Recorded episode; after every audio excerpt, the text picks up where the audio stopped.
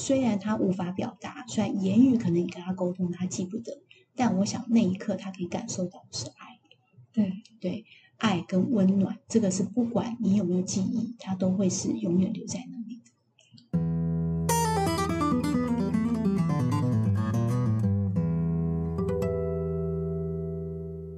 大家好，欢迎收听 Let's Talk，我是伊恩，我是亮颖，亮颖不得了，我们今天邀请的这位来宾重量级啊！怎么说？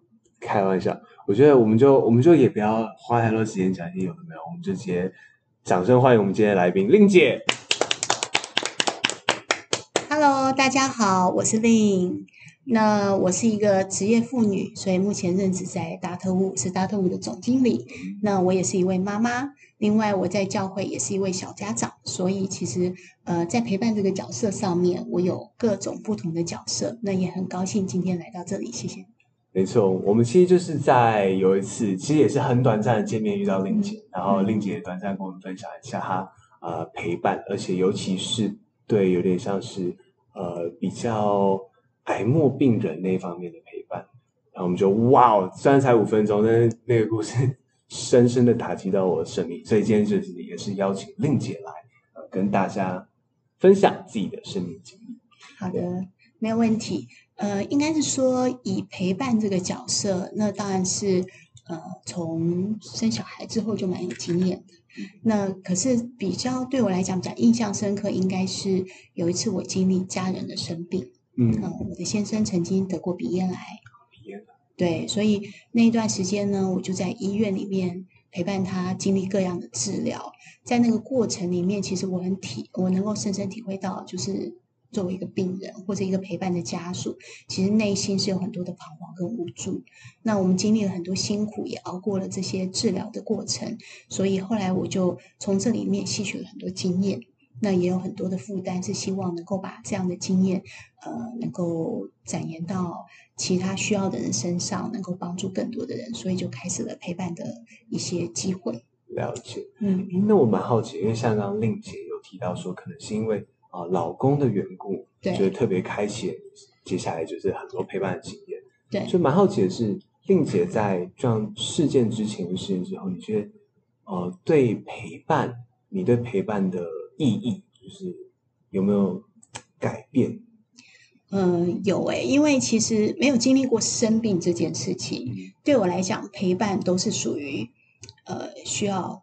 有达到一定的效率跟目的，嗯、比方说，因为我在工作上一直都会设定很多 KPI 嘛，那连在我现在生病前，我连带小孩都会有计划跟目的。带小孩也有 KPI 吗？对啊，然后比方说，我每次陪我的孩子的时候，我就想，我都会设定哇，我今天要教他讲会 A B C，OK，或者是说，在这个过程里面，我要陪他玩游戏，嗯、然后我比较没有那么单纯，就只是陪伴。嗯，那每一次陪伴这些时间里面，我都会觉得要达到一些特别的目的。嗯，对。可是我后来我现在生病之后，我觉得有时候陪伴就是很单纯，他就是 anyway，就是你不一定透过这个陪伴的过程，你可以成就任何的事情，或者是让很多事情改变。可是那就是一个非常美好的一个过程，那是一个呃爱的表现，然后就享受在那个 moment，或者是在某个困难的时刻。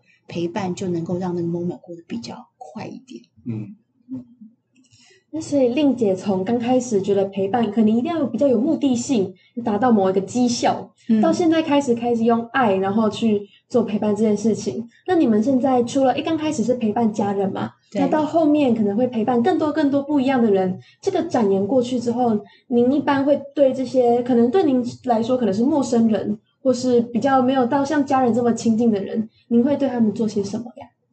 呃，我觉得在陪伴的过程，通常都是陪伴的对象他有一定的需要，嗯，比方说他在很深的困难之中，或者是他在很深的忧伤之中，或者是在非常呃恐惧、担忧的过程之中。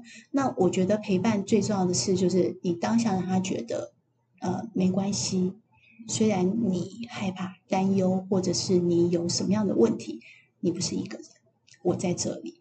那虽然我也会让他们知道，虽然我不一定能够做任何事情改变你的现况，可是我愿意在这里陪着你，不管是倾听、拥抱，就陪着掉眼泪。那就那一刻，他不是一个人，那我觉得这就是一个蛮重要的一个关键。嗯，那我也蛮好奇，是像令姐前面的故事提到比较多是，呃，你对陪伴的改变，然后以及你陪伴别人的经验。但我蛮好奇的是，就是令姐有没有，就是特别有一个被别人陪伴，然后也让你觉得很幸福，或者是很有感触的时刻？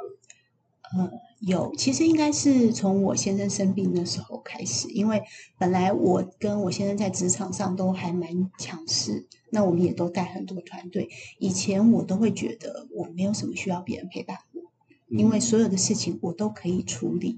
然后以我们在职场的个性，我们也不太会陷入于很深的忧伤跟担忧之中，因为我们向来都觉得有什么问题，其实就是想清楚、想方法，一定可以解决。可是那时候是我第一次经历，原来有人陪伴，在那一刻，也许我们不一定要想出什么办法，但那一刻有人陪着我，那我就会觉得那个感受好很多。就是呃，你会觉得自己的担忧、害怕有人理解，有人了解，嗯、那也会发现原来有些事情不是照。人的常理，或是想尽办法可以解决的，因为有些事情是在我们手里无法掌握的。嗯、因为生命的事情、疾病的事情，是你再多的努力都不一定可以控制得了。那时候旁人的陪伴其实就是很大的安慰。了解。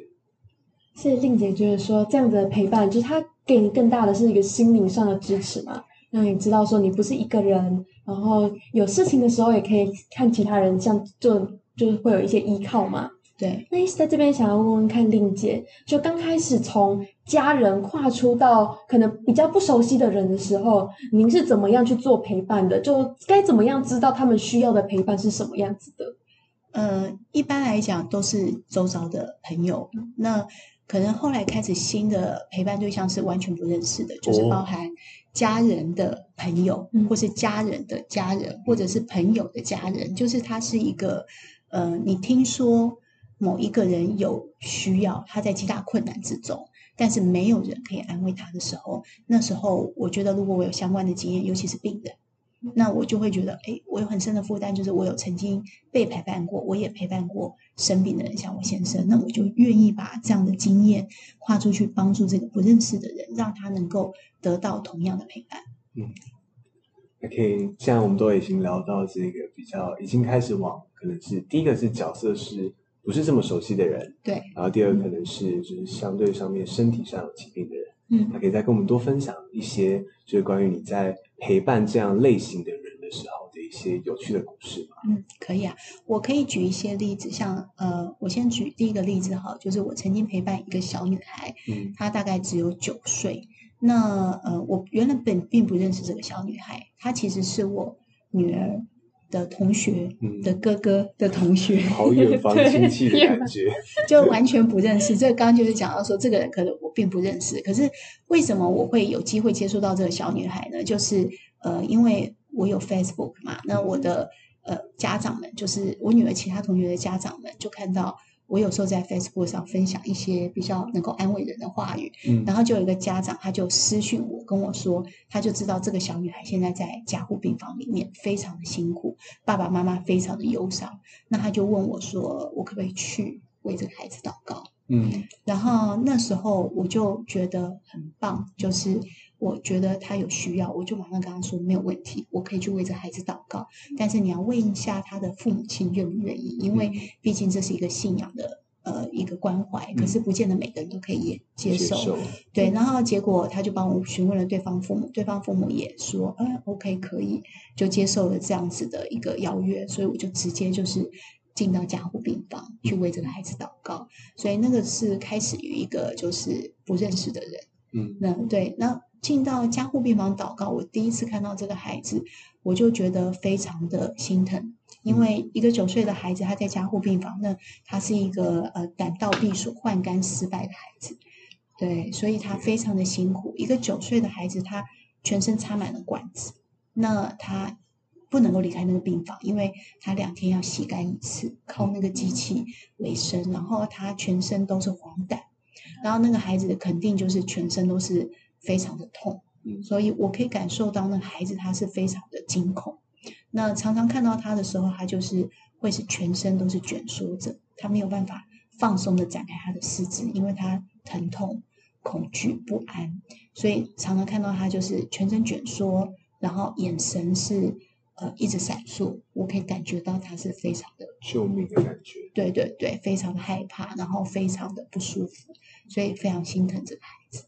嗯，那后来我就是进到医院里面的时候，我就在想说怎么安慰这个孩子呢？嗯，那我就有呃一开始我是讲一些圣经的故事，啊，然后讲一些小故事。那讲完以后呢，我就会带着这个孩子祷告。那我记得有一次我看到这孩子，他就是呃我为他祷告完之后。他就比较没有那么害怕了，但他还是有一点点担忧，因为我后来发现，因为在加护病房探访的时间是非常的有限，都很短，那我们不能一直在那里。他，呃，我们能够陪伴的时间就是只有一两个小时，可是我们一离开他就是一个人。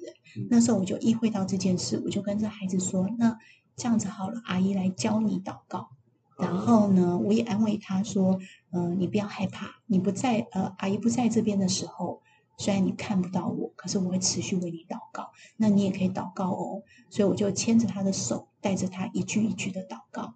然后我就教他：“亲爱的主耶稣，好，因为是个孩子，就很简单的祷告，请你派天使保护我。”然后我又教他把手放在他的肚子上，最疼痛的地方，手按在上面，然后跟呃自己祷告说：“耶稣，我的肚子很痛，请你帮助我，然后保护我。”医治我的疼痛，让我不再痛，那就是这么简单的祷告。然后我就看到这个孩子一句一句跟着我祷告，然后他慢慢就是整个蜷缩的身体就开始放松，然后慢慢四肢就松开，就躺平。然后最后祷告到最后，我就看到这个孩子安详的睡着了。嗯，对，那一刻我就是觉得说，哇，这个陪伴真的很有价值，这个是我生命。呃，经历过所有的付出的事件里面，我觉得最有意义的一件事情，因为你看到一个害怕的孩子，他因为你的陪伴，陪伴他祷告，这样子的安慰，他能够安睡，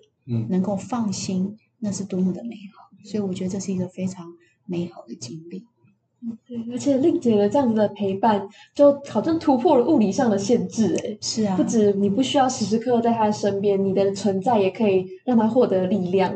对，其实陪伴是一种精神上的支持。嗯，然后有的时候我们能够陪伴的时间很有限。对，可是呢，要让他有一种安心的感觉，然后让他觉得，其实即使你不在他的身边，你仍然为他祷告。其实这就是蛮重要的一个，呃，怎么讲？我觉得陪伴的价值跟精神在里面，就是不是只有那么短的时间，而是怎么样让他在更长的时间感觉到受到安慰。就即使看不见您，也心里一直有你的存在。对。他就是可以透过祷告的方式得到很多的安慰。那我们可以继续再就是延续刚刚那个故事，可以再继续帮我们讲一下这个故事后续的发展。嗯、呃，当然，这个孩子就是经历了蛮长一段时间。我像我陪伴他大概四个月吧，从那一年呃一月认识他，然后。后来我就是每天为他祷告，一直到他离开，大概将近四个多月的时间。四个多月的时间，在这中间，呃，有经历过一些就是蛮特别的状况。那我也听到，呃，他的妈妈曾经说，这个孩子的恐惧，他会提到，哎，有有有有什么东西在他的床底下，嗯，就是他会有一些幻象，或者是我们可以称之为可能。不知道一些是灵的搅扰，所以他就是会对这些事情很恐惧。嗯、那他也孩子就是也会想要拔管，嗯，然后会说，呃，外面有马戏团，有人要叫他出去，嗯、出去。然后那我还记得有一次他睡着的时候，我去看他刚好睡着，我就为他祷告。可是祷告到一半，我就看到这个孩子他会尖叫、惊醒，嗯、然后大喊。那就是出现了非常多的状况。那在那些时候，都会让人觉得，在那个时刻的陪伴是真的是蛮挑战的。嗯。那可是我觉得就是不间断的，就是安慰他、陪伴他，然后给他精神上的鼓励，然后还有陪伴他的爸爸妈妈也很重要。因为父母那时候非常的脆弱，所以有的时候你要陪伴的不是只有孩子本身，还有他的父母。所以我们也会陪着父母祷告。希望他们有更多的力量，在陪伴这个孩子的时候，他们会有勇气。那父母当然是非常爱这个孩子，是非常伤心，所以我们是一直陪伴到这个孩子，嗯、呃，最后一刻离开这个世界。嗯，对。那最后离开世界的那一天呢，我就是在仍然在工作，非常的忙碌。其实，这孩子离开世界的那一天，我是非常忙碌，因为我还记得是一个星期五的晚上。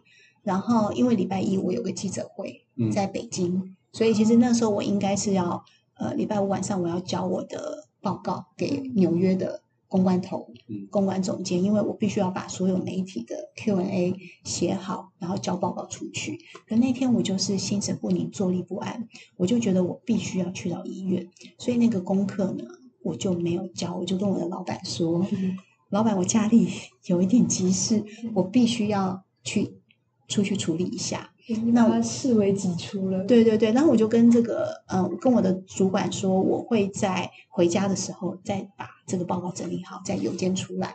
那我就大概跟他说明一下，我就拿着我的电脑就直奔医院。然后我就一到医院的时候，我就觉得很很难过，因为我刚好看到这个孩子他离开这个世界，然后父母其实都非常伤心。那我去的时候，他们也很意外。他们就问我说：“你怎么知道？谁通知你的？”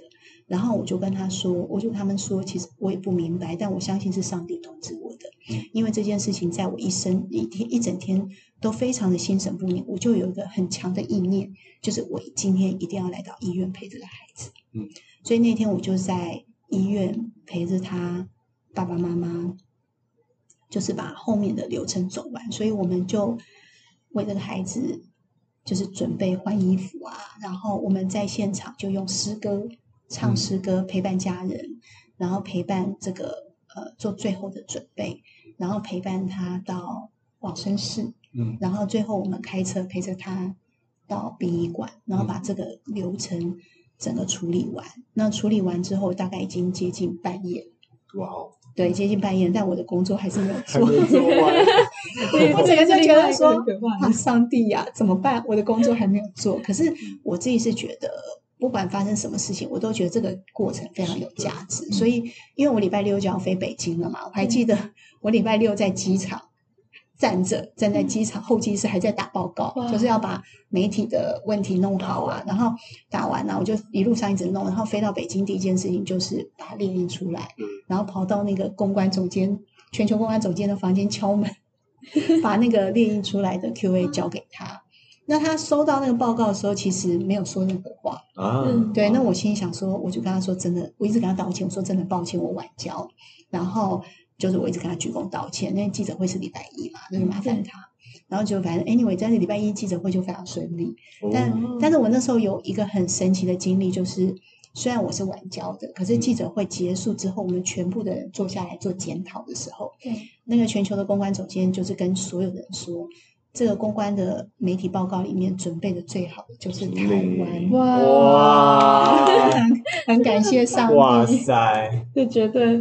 所以我就觉得说，有的时候我们会想要为人付出一些，嗯，可能会牺牲到自己本身应该要做的事情。可是我相信上帝他是看过我们的付出的，然后我们所有的付出，上帝都纪念。然后我反而在那个时候得到最好的成绩，嗯。所以我真的觉得说，嗯。真的，真的，我觉得这样付出是非常值得的。对，那我这边想要请问一下令姐，像您工作这样非常的忙碌，嗯，然后您刚刚也有提到说，小孩子有时候可能会有一些比较激烈的反应，然后家长的情绪也常常会是比较低迷的，对。然后不知道您会不会有会因为他们的情绪而让您自己又加上工作压力，会让您更低沉的时候会吗？会因为陪伴而觉得有情绪上的消耗？嗯，我觉得。会，其实因为每次陪伴回家，我都是非常的疲累，因为陪伴是非常不容易，因为不论是精神跟体力都是很大的消耗。那但是我觉得每一次结束之后，就为这件事情祷告，为自己再为他们祷告。那我觉得睡饱了就，就就又重新开始，对，重新的一条龙，对对，就是新的一 条龙。而且其实我们知道自己的付出，你没有带着任何的目的。嗯、虽然有些人会觉得，哎，我又不认识你，你干嘛？嗯就是会觉得你你有什么目的？为什么带着？为什么你不认识我？你会愿意一直来到这里为我祷告，所以我也曾经被人家怀疑，嗯，我是有目的性、有目的性的，我要借由这个过程获取什么？但是我觉得日久见人心，嗯，我觉得日久见人心就是不论怎么样的眼光都不要在意，因为我们真正要专注是我们自己能够付出的。所以时间久了，他们就会明白，其实我没有带着任何目的。所以这个陪伴通常都要经历很长的时间。那最后，呃，我们都可以成为很好的朋友。所以到目前为止，我们都还是很好的朋友。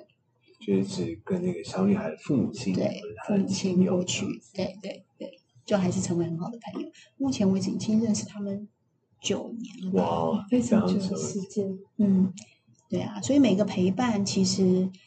都是时间，都都会经历很长的时间。那像这对父母，他自从孩子走了以后，嗯，也非常的忧伤，因为这个孩子是独生女，哦，对。然后孩子过世的时候，妈妈将近五十岁了，爸爸也将近六十岁，又是独生女，他们爱这个孩子，所以沉浸在忧伤里面，也是一个很需要很长期的陪伴。所以后来又陪伴他们度过。这个忧伤期，忧伤期，但我觉得他们很恩典的事情是，上帝有给他们一个很大的神奇，嗯、就是这个妈妈在五十二岁的高龄又生了一个孩子，嗯、哇！然后这真的叫神奇，真的是神奇，就是他又生了一个儿子，然后就是那个陪伴的过程，就是陪伴孩子离开嘛，然后中间的忧伤期，然后再做呃要不要再生孩子的尝试，也是一个这样年纪的。呃，女性来讲是很大的挑战。那陪她熬过了那段时间，甚至那段时间她卧床，因为因为需要长期卧床，她不太容易生下这个孩子，所以长期卧床的时候，我们也去医院持续为她祷告，一直到孩子生出来。那孩子生出来之后，又陪这个孩子长大，那 就是一直成了朋友。对，所以这个陪伴就是一个很长的时间。这孩子现在都上小学了。哇。这是九年间非常长情的陪伴。对，如果是孩子上小学，应该不止九年了。嗯、哇，对。那想请问一下，那像您这样已经九年的不断的陪伴，但刚开始的时候会有磨合期嘛？他们是一开始就可以对您敞开心房，然后愿意接受您的支持吗？其实，在一开始不大容易，因为。呃，我去医院的这个探访，因为毕竟我们不认识。刚刚讲说，我跟他根本不认识，就是朋友，呃，女儿同学的哥哥的同学，那句真的太遥远的关系。而且邀请我的也不是他们本人。那所以在呃那段时间，我觉得他们没有很理解为何我会一直去去看这个孩子。甚至我去病房探访的时候，我带着我的女儿，嗯、我们先生，我们一家人去。然后因为我女儿那时候很小嘛，大概才六岁。那我女儿就会拿礼物啊，然后也为这个姐姐祷告啊，他们就会觉得我们这家人很奇怪，很奇怪，所以呃会保持一点距离。但是我觉得还是日久见人心，因为一直陪到呃，尤其是孩子走的那一天吧，那可能他们有看到我哭的比他们还伤心，叫我哭的也很大声，因为我真的觉得我跟这孩子有很紧密的。邻里的连接，所以那个说不上来，因为我很挂念的孩子。其实我从一月到四月，整整的四个月，我就为这孩子进食祷告，然后我都没有吃晚餐，每天每天都没有吃晚餐，是连续四个多月。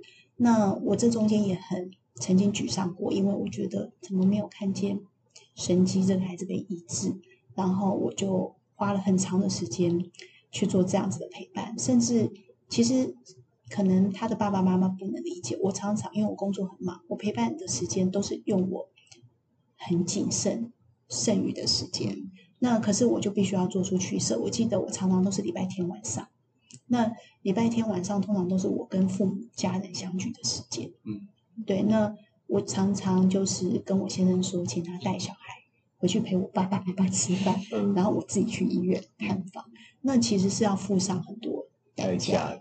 对，就是，可是对方可能都不知道。对，那他呃，可能到现在他也不知道。哦，他们可能现在会知道了，我会让他知道。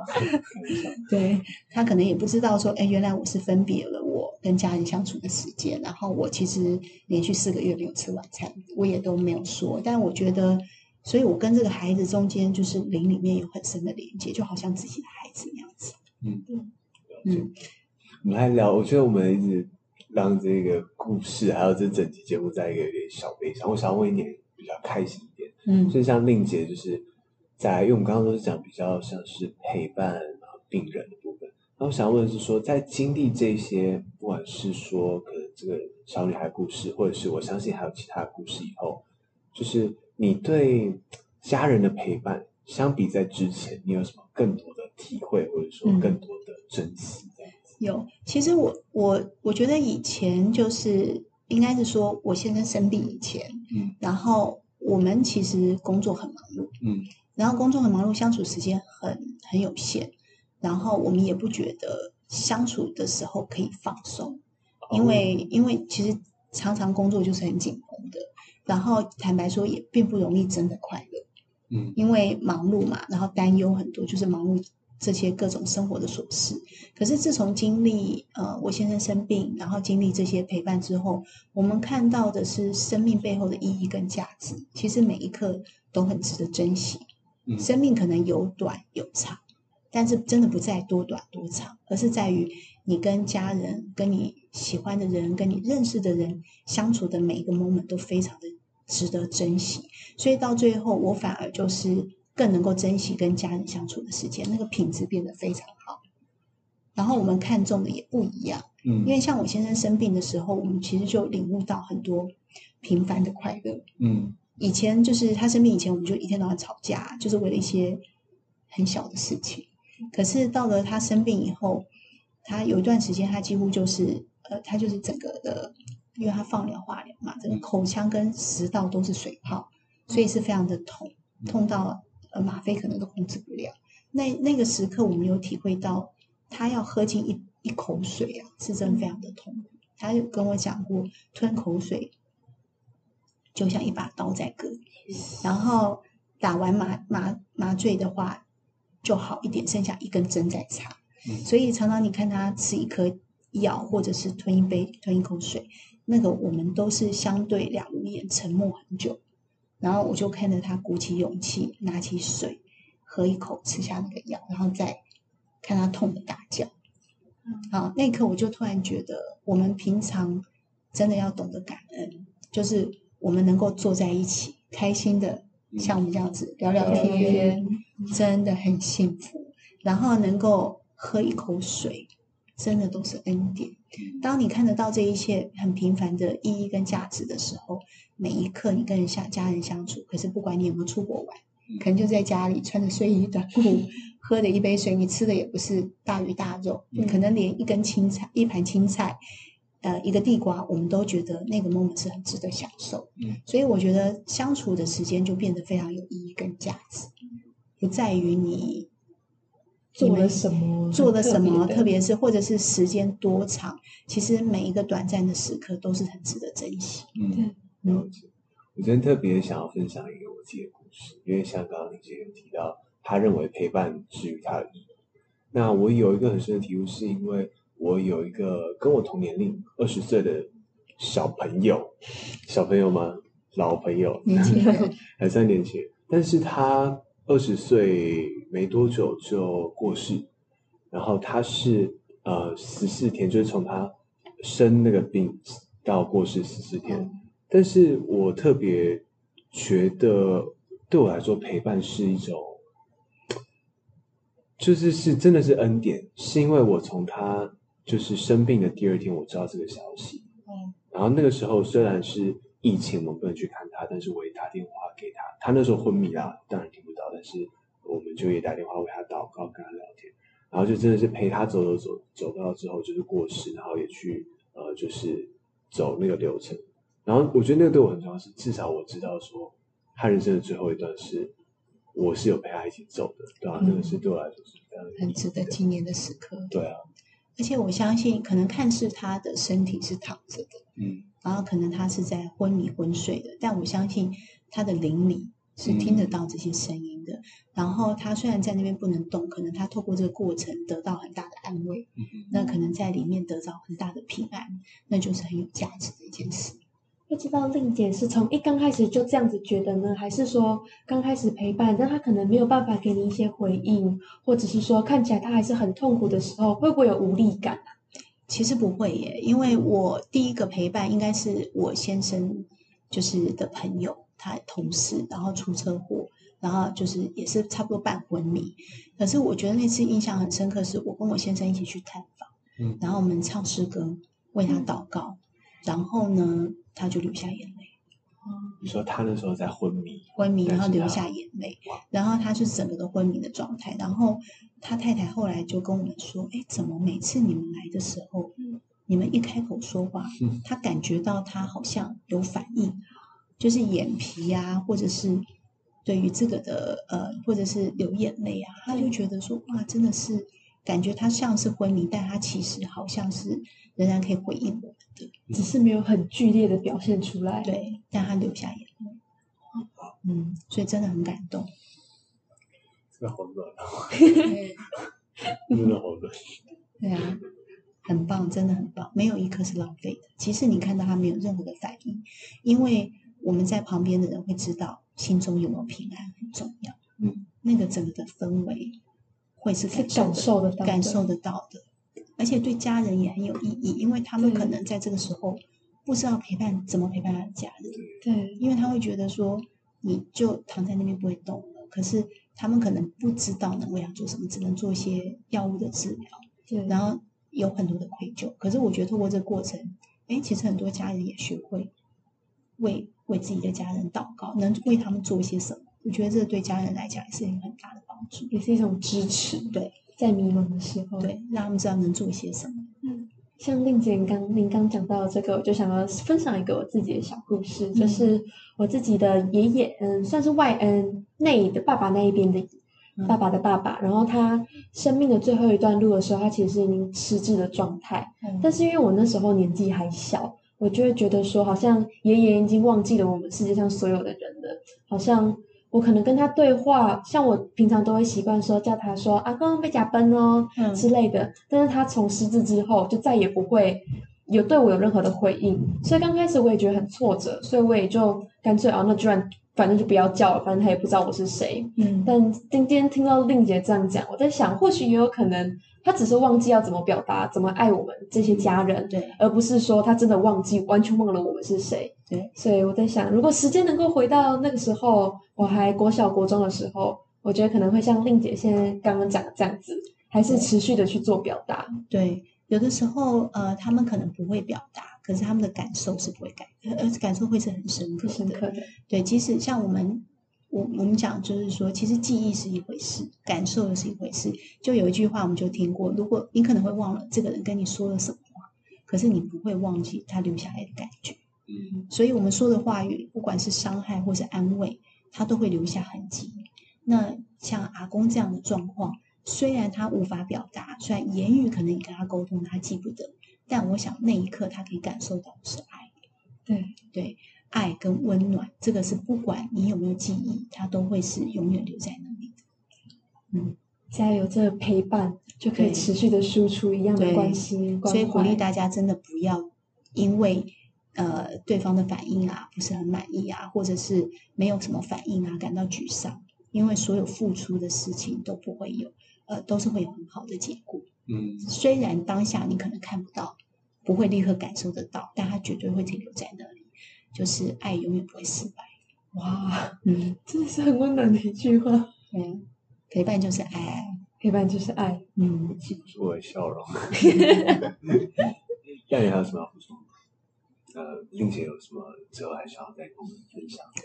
嗯，我觉得就是今天跟你们聊，就是蛮开心的，就是年轻人、小朋友嘛，小朋友们，对，其实小朋友通常都是会。呃，都是属于被陪伴的角色居多。呃，爸爸妈妈、老师啊，或者各方面的学习都还在学习中，所以有很多人都会陪伴你们。那我觉得被陪伴是一种很幸福的事情，要感恩。